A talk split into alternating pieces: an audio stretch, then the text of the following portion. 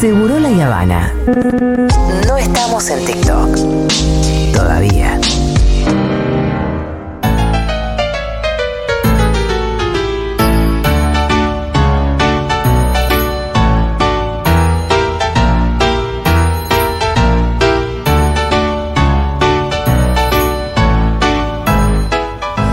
Muy bien, bueno, eh, ¿cómo quedamos? Con Adala Contreras vamos a hablar un poco de la comunicación con niñes. ¿Desde cuándo nos entienden? Porque ahí está la Sí. idea de que no nos entienden, ¿no? De que, bueno, todavía es chiquito, ¿para qué le voy a explicar? Es bebé, ¿para qué le voy a hablar? Vos sabés que hay gente que a veces me escucha hablar con Rita y me dice como, ¿por qué le hablas con esas palabras? Y encima Rita, que es una nena que tipo, no, está pero por porque el yo Pulitzer. uso palabras complejas Claro. y después Rita las entiende. Y cuando no entiende algo viene y me pregunta, ¿qué quiere decir ambiguo? Y vos, Y voy y le contesto y después lo usa. obvio, y vos le hablaste así siempre. Sí. ¿Qué quiere decir resiliencia? Te Claro. juro que, pero que después es gracioso porque ella habla así. Bueno, Y está eh, bueno. Está bárbaro. Primero porque eso te permite entrenar justamente el lenguaje e ir incorporando más Sí. lenguaje. No, no entender qué te quisieron decir y preguntarlo te Y- permite. Sí, y ¿no? por lo mismo después la profundidad de las ideas. Y de las emociones, y del conocimiento Sí. de tus emociones. Para mí, eso es una de las cosas más lindas de la palabra. No es solamente que vos podés expresarte y transmitir ideas y entender y no sé, y disfrutar de la lectura el día de mañana, sino también que puedes conocer tus emociones porque las podés nombrar con más precisión.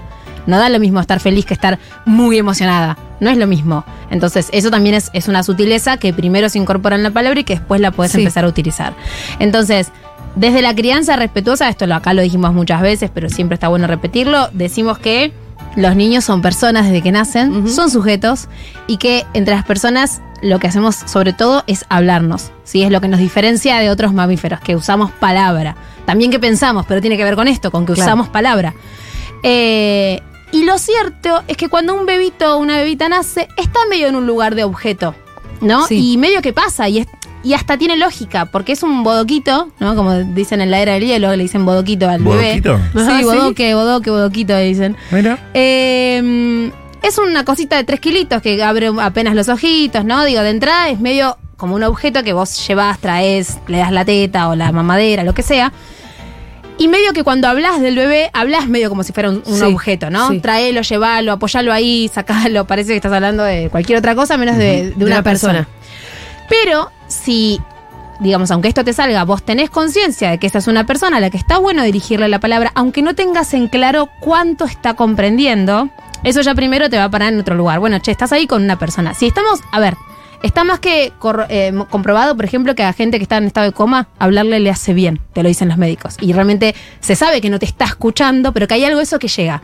Entonces, podemos entender y creer en eso y hasta nos sale naturalmente si estamos cuidando a un enfermo, si nos tocó pasar por algo de, eh, de eso, hablarle a alguien que no nos puede ni responder y que quizás ni nos está escuchando, Sí. pero con un bebé pequeño no lo hacemos. Y no lo hacemos por mucho tiempo, ¿sí?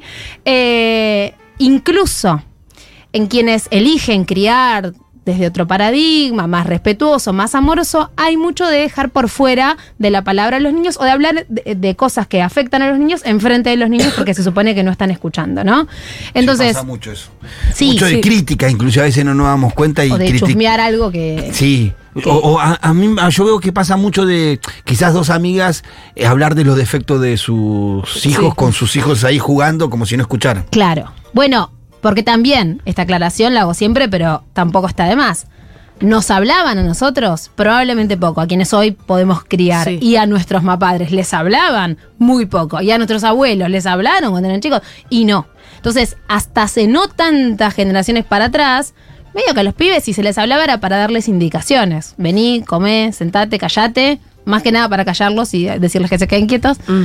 Es bastante novedoso también est- esto en el libro que sacamos con Futu, lo, lo tratamos en un capítulo. Es bastante novedoso la idea de la infancia como, bueno, niños que tenemos que cuidar y querer y proteger. Hemos hablado acá de que los derechos de los niños son bastante nuevos. Bueno, tiene, todo tiene que ver con todo. Pero volvamos al tema de la palabra, ¿no? Si dejamos afuera a los niños de la manera principal que tenemos de comunicarnos, después nos va a costar mucho que esos mismos niños nos quieran hablar, nos quieran contar algo, quieran hablar sobre sus emociones, puedan expresarse, puedan saber qué les pasa, puedan contarnos algo si les pasó algo. Digo, si a un niño no está acostumbrado a que se le Claro. hable, ¿por qué un día nos va a contar algo? ¿Cuántos secretos y cuántas cosas los niños quizás guardan durante años hasta que de pronto lo dicen? Porque bueno, no había lugar ahí para un diálogo, ¿no? Y si bien es cierto que un bebé de 20 días no te entiende lo mismo que te va a entender un niño de 2 años, o uno de 5, o uno de 10, ¿sí? Está también más que comprobado que lo que sí perciben desde el nacimiento, y esto es increíble, es la carga afectiva que Sí. tienen las palabras. Ajá. Y cualquiera que haya estado con un bebé cerca alguna vez sabe que reaccionan muy distinto cuando les hablas amorosamente, sin necesidad de poner voz de boludo, digo, le puedes Ujú. hablar amorosamente sin poner esa vocecita así finita. Reaccionan, te miran, prestan atención, dependen del estadio que estén, ya sonríen. Que si les hablas serios, por ejemplo, o si te pones a discutir con otra persona al lado de ellos. Y eso pasa desde que son muy chiquititos, desde que son muy bebés. Entonces, el contenido, no tanto la parte más intelectual, sino el contenido emocional, se percibe desde siempre. Y hay un experimento muy interesante que les recomiendo que busquen después en YouTube, que se llama The Still Face o la cara tiesa, eh, el experimento de la cara tiesa, que es un experimento también bastante nuevo, es de 1978, no estamos tan lejos.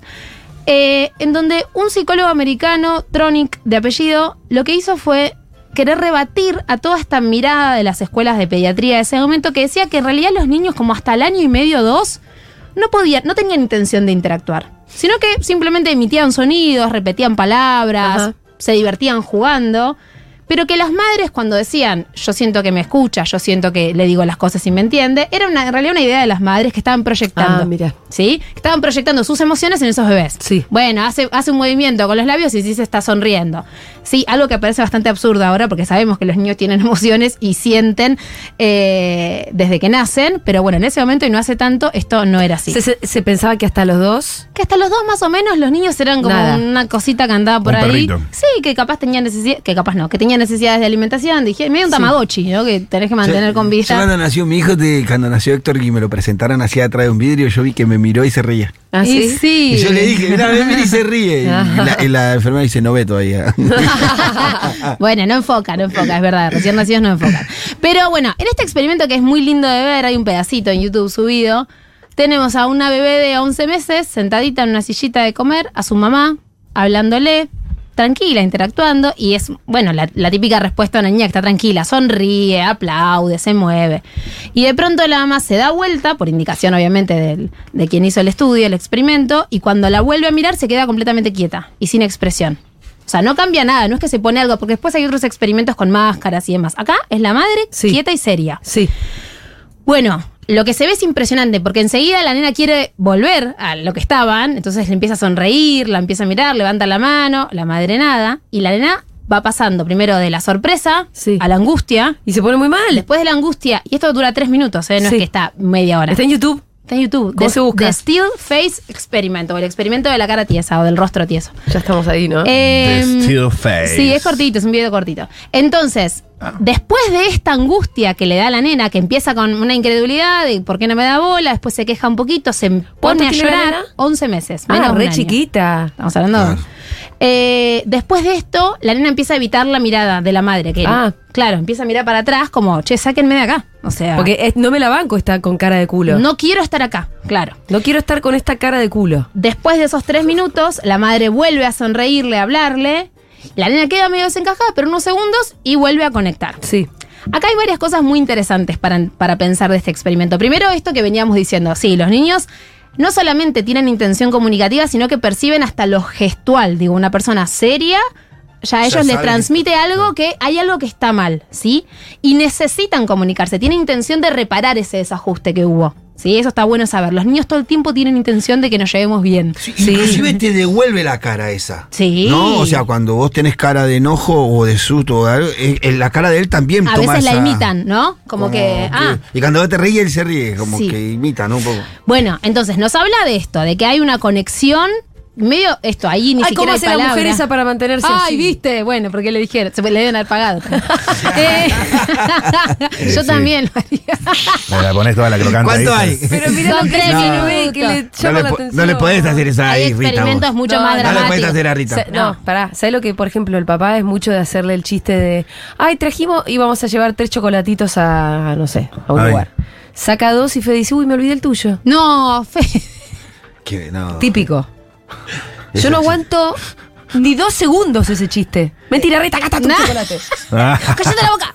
no, es, que es Y vos, terrible. pum, le pego. Es terrible lo Ahora que le pasa al bebé. chocolate. Es, muy- es fatal lo que pasa ¿Viste? Loredana, con el Bebé. Still Face Experiment. Bueno, El y bebé lo no la que- quiere mirar. Ella la mira fijo y él tipo no quiere, no, no, no quiere, no, No, y quiere. además cuando lo escuchan con sonido la, pe- la angustia. Bueno, en este, en este experimento que acá en, en YouTube está solo un pedacito. Ay, ya volvió a sonreír, menos mal. menos, mal menos mal, menos mal, menos mal. Bueno, y dura menos de tres minutos el video, Sí, ¿no? sí, Dos sí, minutos cuarenta y en el medio explica el, el- el tipo este, el psicólogo.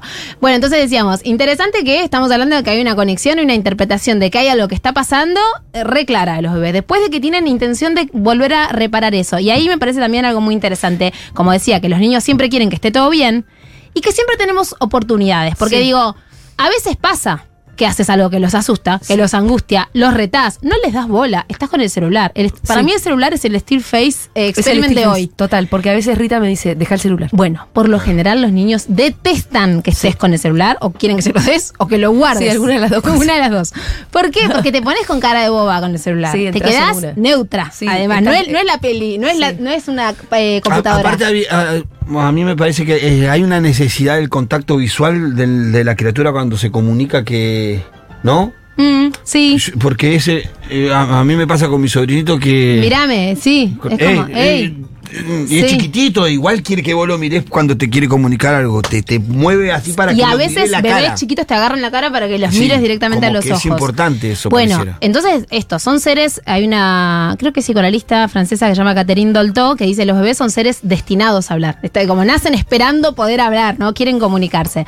Eh, y después esto que les decía, siempre quieren que esté todo bien entre nosotros, entonces lo importante y una de las conclusiones de este estudio es que si hay un momento posterior en donde esto se intenta reparar o se repara porque le volvés a dar bola, porque volvés a conectar, va a estar todo bien. El problema, dice mismo en este video este psicólogo, es cuando esto se sostiene en el tiempo, cuando es la manera que tiene de vincularse esa persona adulta, que muchas veces en apegos inseguros, eh, evitativos y demás, eso pasa, la persona por algún tipo de, de problemática no puede conectar con ese niño o niña de manera sistemática y sostenida en el tiempo. Bueno, ahí hay una desconexión que después es compleja, ¿no? De, de- de- reparar en algún punto. No que ese niño o niña está destinado a algo malo, pero sí que hay una base que quedó medio rara, ¿sí? Porque vos, de la persona que esperas que te devuelva algo y que en algún punto te haga sentir especial, porque cuando alguien se ríe de lo que vos haces, te hace sentir especial y eso es muy importante para los bebés. Cuando eso no está y no está nunca, es complejo. Después volver a sanar o rearmar se puede. Siempre se puede, pero es un poco más complejo. Entonces, me pareció lindo también, traje acá un extracto del libro que, de un libro que escribe este mismo eh, psicólogo que hace el experimento, que dice algo así como, dice, es fundamental en este proceso, digo, de vinculación, dice, no la ausencia de conflicto, ni una relación perfecta entre madre e hijo con sincronicidad ideal, dice, sino que lo que es preciso es la presencia de ese desajuste y su consecuente reparación. O sea, que si pasó algo que lo angustió, después haya una reparación. Y esto también lo traigo porque muchas veces cuando compartimos, quienes trabajamos en crianza respetuosa y demás, este tipo de cosas, se genera mucha culpa. ¿Por qué? Porque enseguida parece, che, pero yo no sé, laburo con el celular, estoy todo el día con el celular. Yo mientras cuido a mi bebé, ojo, home Claro. office, ¿no? Y nos pasa mucho. Eh, entonces quiero decir, ojo, una cosa es algo sostenido en el tiempo y de manera sistemática y otra cosa es que de, de tanto en tanto tu hijo no te encuentre, tu hijo te busque la mirada y vos no le estés dando bola, que quede un rato solo porque te fuiste a atender el teléfono. Que así es la vida, ¿o no? que Así es la vida. Sí, no se puede si no, ¿no? ¿Qué te pensás? Pero bueno, también, Matu, hay mucho de, de una mirada muy eh, culposa de la maternidad, de, de- de parte de algunas eh, referentes así de crianza. Entonces me parece que está bueno también a- traer algo de, che, el tema no es que nunca se angustie, el tema no es que nunca se enoje, o que nunca se frustre, o que nunca, nunca se enoje porque no le estás dando bola, sino que en algún momento puedes decir, che, pará, le tengo que dar algo de bola. Y te tomas cinco minutos para conectar, sonreír, jugar y hacer algo. Eh, menos culpa en relación a esto, porque con el celular, que en unos años veremos, digamos, como qué, qué estudios y consecuencias hay en relación a esto, pero que hoy en día es parte de nuestra vida, y sí, nuestros hijos muchas veces nos ven en otra. Lo importante es que eso no se acentúe como la única manera, ¿no? A veces vemos eh, cuidadores sea quien sean, padres, abuelos, niñeras, que están todo el día con el celular mientras cuidan a un bebé, y ahí eso es complejo, porque ese bebé está todo el tiempo queriendo comunicarse y siempre se encuentra con la mirada esquiva. Entonces, más que pensar que tenemos que tirar el celular cuando estamos con nuestros hijos, tratar de darles minutos de atención y de contacto, porque eso también es importante, tan importante como darles de comer, como darles abrigo, como, no sé, limpiarlos, es también tener momentos de conexión. ¿Sí? Bueno, hermoso. Hermoso. Eh, hay unos mensajes, me dicen. Muchos mensajes. mensajes. Hola, soy David. Uy, este es muy polémico. A ver, me encanta. Pa- padre de León de 9 y Homero de 6. Bien. Yo les cuento a ellos sobre mi infancia violenta y cómo eso me generó ansiedad Ay, que hoy tengo y eso a veces me hace actuar mal, que lo trabajo en terapia, pero que es algo que me cuesta mucho resolver. ¿Estoy haciendo bien? Eh, mira, Cálmate, cálmate, flaco. claro, capaz demasiada información. Eh, Capaz No le traslades tanto. No, capaz simplemente decirle a mí me cuesta, estoy aprendiendo. No Mm. hace falta que hoy, quizás con el de 9 sí se puede hablar de otra manera, pero transmitirle que esto, que quizás lo que vos estás descubriendo de terapia y eso te hace muy bien, transmitírselo a tus hijos. Porque quizás es un montón de data toda junta. Igual como digo siempre, prefiero que sobre la palabra que falte. Uno más. Como docente de escuela primaria con más de 20 años de antigüedad, cada vez que veo niños con cada vez veo más niños con, proble- con problemas de lenguaje. Bueno. Me pregunto si no tendrá que ver con familias conectadas a los dispositivos electrónicos la mayoría del tiempo, ni hablar de niñes a quienes les he preguntado de qué origen eran sus familias para enterarme que eran de provincia de Buenos Aires. Chicos que hasta los 11 años hablan con un lenguaje neutro, muy impresionante.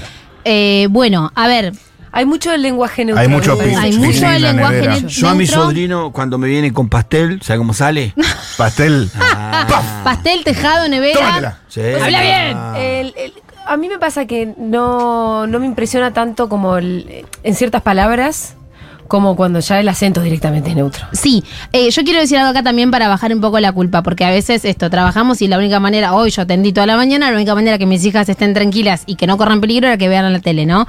Eh, entonces, digo, está comprobado que la, el exceso de pantalla en la primerísima infancia, que es el momento en donde vos estás aprendiendo a, ¿qué es eso que hacen? Ah, eso es hablar. Ah, mira, uno habla y el otro se calla y el otro responde. Mucho antes de vos poder hablar siendo niño, digo, viendo conversaciones, el exceso de pantalla lo que hace es evitarte momentos de ver eso de los demás incluso. Entonces Claro. retrasa la adquisición del lenguaje. Esto sí está comprobado. No es que un niño que ve mucha tele no va a hablar. No, no, en algún momento va a hablar, salvo que tenga alguna patología, ¿no? Pero sí probablemente sea con un vocabulario menos rico o más de lo que escucha, ¿no? En, en- en lo que consume.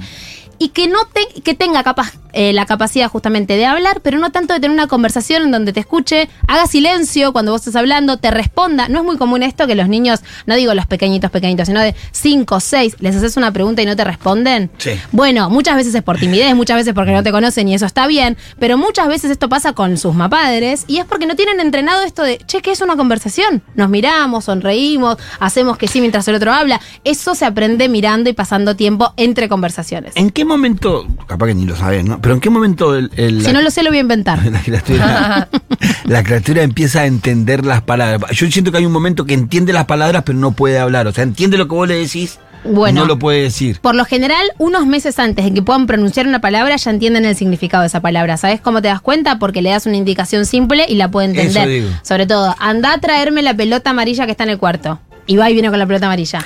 ¿No? Eh, ahí empieza a entender al menos el sentido de la oración. Quizás no entiende palabra por palabra, pero ya le empieza a dar un sentido. Y después, cuando ya la puede usar, ahí sí podemos decir que la tiene incorporada a esa palabra. Eh, el otro día hablaba con el abuelo de Rita, Sí. con Quique, porque Quique le, le hace un chiste irónico, algo que Fede también hace cada tanto. Y bueno, Bien. es el humor de Fede. Humor Sí. ácido. Y a Rita le pasa que a veces entiende la ironía, pero a veces no. Claro. Y me imaginé que hay un momento Sí. Claro. para entender la ironía. Es como el chiste que le hago yo que me choca a los cinco y me choca muy fuerte y me duele la mano. Bueno, pero eso es Bueno, divertida. Eso es medio ¿te acordás clown. que le cayó mal? no, una vez le cayó Ah, mal le porque cayó dijo, mal. no te, sí, sí, no, no le No te estoy pegando fuerte. No te estoy pegando. Porque ella es muy lógica.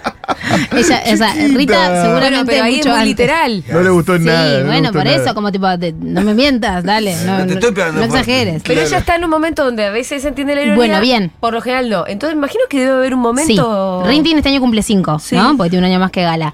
Cuando están más cerca de entrar a primer grado, a veces ya en primer grado, Sí. digo, por algo se empieza el primer grado a los 6 años o a los 7 se van a Waldorf, porque recién ahí pueden tener un pensamiento más abstracto, ¿no? Y ahí pueden empezar a entender un segundo plano Sí. de, de, digamos, de discurso dentro de un discurso. Sí. No es que ahora no pueda, Rita, seguro que es una niña que está muy acostumbrada a la ironía y si le decís algo y en realidad estás queriendo decir otra cosa, puede que pesque que hay un chiste ahí. Pero la ironía más completa a partir de los seis años, ¿sí? Cuando ya están escolarizados. Ajá. Bien. Escolarizados, digo, ir a primaria. ¿Esto hay algún científico que haya hecho algún experimento macabro? Eh, seguramente ¿Cómo que te, lo, te lo averiguo, te lo averiguo. Se pero, pero los seis es como más o menos. Sí, un- porque ahí empieza a aparecer esto del pensamiento abstracto un poco Ah. más complejo. Se termina de formar a los 12 ese pensamiento abstracto, que es el que te permite decir, si yo el día de mañana estudio tal cosa y entonces, ese pensamiento muy elaborado recién a los 12. Pero el, la- la, digamos, el principio del pensamiento abstracto que te permite entender que hay otra cosa más hay allá de lo que te están diciendo, claro, otra profundidad, recién cuando empiezan las. El otro día le dije, Rita, escribámosle una carta a la Rita del futuro. Pero mira, Me dice, no, no existe la Rita del futuro. Es correcto. Es correcto. Pero va a existir, le digo. sí. O sea, le digo, escribimos una carta, en el sobre ponemos para que Rita Mengolini Vázquez abra a los 16 años. ok. Entonces, cuando vos tengas 16, abrís la carta que vos misma te escribiste ahora. Está, una ¿Entendió cápsula perfecto? del tiempo. ¿Sí? Está muy bien, eso ¿Lo está, entendió? está en Pepa también Bien. y debe estar en Bluey. Pero, Ah. pero, No, no lo quiero vi, decir Pepa. algo. La, Ah, están en el jardín, ¿no es cierto? Sí. ¿O se dejan cosas? la Rita del futuro, yo estoy con Rita, no existe. ¿Sí? Hoy la Rita del futuro no existe. Pero lo que sí podemos Ey, hacer factos. es. Es lo que sí podemos hacer es esto, guardar algo para cuando crezcas. Sí. Eso sí lo puede comprender mejor. No, pero igual ya entendió todo. Pero no le puede hablar a la Rita del futuro. Le está hablando, no me la la psicotices. carta. no me la psicotices. Chicos, la Rita del Pero futuro no existe. Escucha, le escribí una carta. bueno, Lo primero que le dije que ponga es que dejar a mamá seguir dándome besos. En realidad todo partía de esa preocupación. Me gusta. No, es muy lindo la cápsula del tiempo, te da, te da Sí. una emoción, pero bueno, yo estoy con Rita, que la Rita del futuro, a menos que estemos en una serie. No existe. Te puedo tirar una que seguro me vas a responder, es más complejo, pero te la tiro Me igual. gusta, dale. ¿Cuánto tiempo es recomendable uso de cel o tablet, es decir, pantalla para las influencias? Bueno, eh, para las influencias. eh, Infancias. Hasta los dos años, la recomendación de la Sociedad de Pediatría es que no haya pantalla. No se puede ahora. Entonces, el menor tiempo posible. Media hora por día hasta los cuatro dicen, cuatro o cinco, y a partir de los cuatro o cinco, hasta una hora por día. Nah, chicos, chicos, yo dale. estoy diciendo las recomendaciones. Eh, la Rita del futuro existe más que esto. Yo estoy Claro. diciendo las recomendaciones de la Sociedad de Pediatría. Total. Pero por eso también aclaré todo lo que, aclaré- todo lo que aclaré antes. Esto no se puede en la vida real. Mis hijas hoy vieron Marnie, se clavaron una peli de Chiji, una peli de, sí, de coso. Igual y hay, otra hay más. una, Una recomendación que yo haría para agregar. A ver. Es mía. No está basada en ningún experimento Raro. raro. No la pusiste a Rita como. Podríamos no, hace- hacer Una cosa es cuando vos la pones frente a la pantalla para que juegue jueguitos de enfermedad o para que entre a ver en YouTube a los nenes rusos que hacen Sí, sus que abren huevitos, sí. Y otra cosa que le decís, elegite una peli Ah, y ojalá que la peli sea de Miyazaki o de Es Pixar. que es lo que hago yo.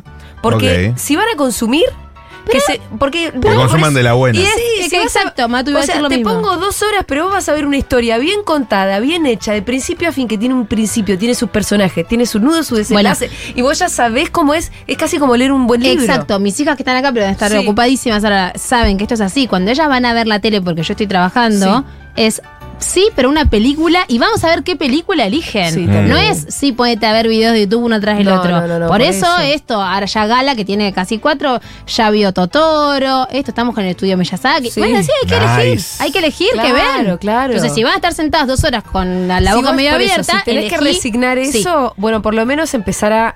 a elegir los contenidos. Y esto también es importante. No es que eh, no, bueno, pero ¿cómo no le voy a poner esto que es una falopa horrible? No podés no ponérselo. Así Claro. como elegís lo que le pones en Sí. el plato, elegís lo que pueden mirar. Sí. Obvio, recontra. Bluey, por ejemplo, que con Julia somos Bluey fans. es serie, pero está muy bien. O sea, porque Sí. yo prefiero película para que haya. Ah, ok, vos decís para- Bueno, pero Bluey también viste que tiene un, un No, recorrido Bluey los personajes. Es espectacular. los sí. personajes tienen un arco también ahí narrativo. Pero, Bluey sí es cierto sirve que más película cuando hay menos tiempo. Me dice, dale, poneme algo ahora, por favor. Bueno, cinco minutos. Un capítulo de Bluey. o dos. Sí, sí, dos, pues son muy cortos. Bueno, pero sí, sí. eso es lo que te permite. Sí, ni hablar. Pero Ahora, está buenísimo Si vos te lo vas que a decís. borrar toda la mañana, ponele una película. Claro, quédate en el mismo espacio igual, no te, no te, no te vayas de tu casa toda la mañana, aunque sea. A la farmacia puedes ir. Claro. Con la edad de Rita, decime que no, por favor. Pará, Rita, 10 No. minutos sola se queda de Dana. Sí, obvio, no me la sobreadapte más, por favor. Tiene cinco años, ni cinco. ¿Te parece muy mal que se quede sola 10 minutos? Eh, Yo en eso soy como Rachel en el capítulo Sí. que ella siente que va a entrar un ave por la ventana y llevarse a la nena y que van a pasar cosas dramáticas. Claro, porque- Yo sí. siento un poco eso. Sí. Y que no tiene la capacidad de llamarme por teléfono y decirme, Chema, está, pasan- está entrando un ave, me quiere robar. Sí. Lo del ave. No, pero digo, de imaginarme cosas medio catastróficas. Sí. Alarma de incendio en el edificio. Sí. Eso es lo que yo siento. Pero igual Nina a los seis ya empezó a quedarse. Iba a buscar a la hermana y volvía yo. Y yo se quedaba mirando la tele, obviamente. Bueno, Se sí. iba a quedar haciendo. Sí. Pero Eh, Rita tiene cuatro, Juli. Em, eh, vos ya hiciste una columna sobre esto, pero me parece un lindo tema. ¿Cuál es la edad para hablar de política? Ah, sí, es verdad, Ya que hice. nos comunicamos. Bueno, dale, perfecto. Y bueno, y el día Sí. que vino Santiago Morales, hablamos también un poco Sí. de esto, ¿no? Que decíamos medio que desde siempre. Sí, y si a vos te interesa la política, te van a escuchar desde siempre hablar Claro. de política. Es como hablarle de boquita. Claro, pero es que sí. Y sí, ¿por qué va a ser distinto? Yo una vez discutí. Porque de verdad hay gente Sí. que juzga el tema Ah, también, ¿viste? Eso te estaba por decir. Yo una vez discutí con alguien que no voy a mencionar porque pusimos en el chat, en el medio de la pandemia, una cosa que Nina había dibujado en ese momento para Alberto, cuando era un poco nuestro héroe, ¿no? Sí. En el inicio de la pandemia. Un dibujo, bueno, no importa. Y esta persona pone, con los chicos no. Dejate Bueno, de joder. no, era mirá. porque era Alberto. Obviamente. Y, sí, y, y- bueno, no voy a seguir siendo, pero dale. Sí. O sea, si tus hijos escuchan los Rolling Stones porque a vos te gusta, es lo mismo. Si yo hablo de política delante de mi hija, mi hija va a dibujar cosas de las que yo hablo. Y sí. Y sí. Igual, bueno, está, estuvo mal, ahora lo vemos a la distancia. Alberto, no. Tenía razón al Y final. hizo los bigotes, ¿cómo lo dibujó? Lo dibujó y con muchos coronavirus alrededor. Ah, Y decía, gracias por salvarnos. ah, Ay, ¿te acordás? Tenía cuatro. Qué linda, Ni. Qué fuerte, Pero ¿eh? estaba bien, estaba bien, en esa estuvo bien, Alberto, en la, en la pandemia. Obvio, y ahí. Lo único, Sí. lo único que hizo bien, parece una mentira, hizo otra cosa, pero bueno, eso, esa hizo bien. El otro día estábamos, el- Rita me empezó a hablar, a preguntar mucho por mi ley. Claro. Y estaba realmente preocupada. Y tuve una conversación política increíble porque me hizo todas las preguntas correctas. ¿Qué te preguntaba? Em, ¿Por qué lo votaron? Ah, claro. Yo respuesta por supuesto no tenía, le digo, yo me lo pregunto todos los días, la verdad también. Y después me, me pregunta como, bueno, pero mi ley va a ser presidente cuánto tiempo, cuatro años. Y mirá la cuenta que empezó a hacer. Yo voy a tener ocho, me dice. Claro. Es la cuenta que hacemos todos, ¿viste? Claro. Claro. ¿En qué momento me va a caer? Voy a tener, y no sé, y me dice, pero ¿no podemos hacer algo para que se vaya antes? Bueno, tranqui, Rita. Tampoco nos pongamos golpistas. Y No digas esto en el jardín, Rita. dice, ¿y Massa? ¿Dónde está ahora? ¿Qué va a hacer? Claro, ¿quién conduce la oposición? La Claro. Bueno, también es lo que todos nos estamos preguntando. Claro, por eso, y al final terminé dándome cuenta que estaba teniendo una conversación de política, pero Preciosa. de lo más preciosa y coherente. Así que la, Sí. la- la empecé a grabar y todo en un momento. Está muy bien. Sí. Eh, solo quiero terminar con una anécdota que no tiene nada que ver, pero Sí. que me hiciste acordar, que Gala el otro día vio una boleta donde, no sé, que estaba tirada Sí. en la calle y dice, este es mi ley, este es Amasa y este es en blanco. Ah. Claro, había tres personas y para Gala en blanco era una persona. Era una persona. Vos podés votar a Massa, Milei o en blanco. Este es Amasa, porque dice Amasa, Este este, es es Amasa. Milei, este en blanco. ¿Y dónde estaba él en blanco? ¿No estaba? No, no, había, había tres personas en una boleta, no sé Ah. qué era, y uno era Amasa, uno era Milei y otro Ah, era en blanco. perfecto. Bueno, blanco, una persona. Sí, Es una persona posible para. a votar muy pocos, lamentablemente. Sí. Bien, Aldi, muchas gracias. De nada.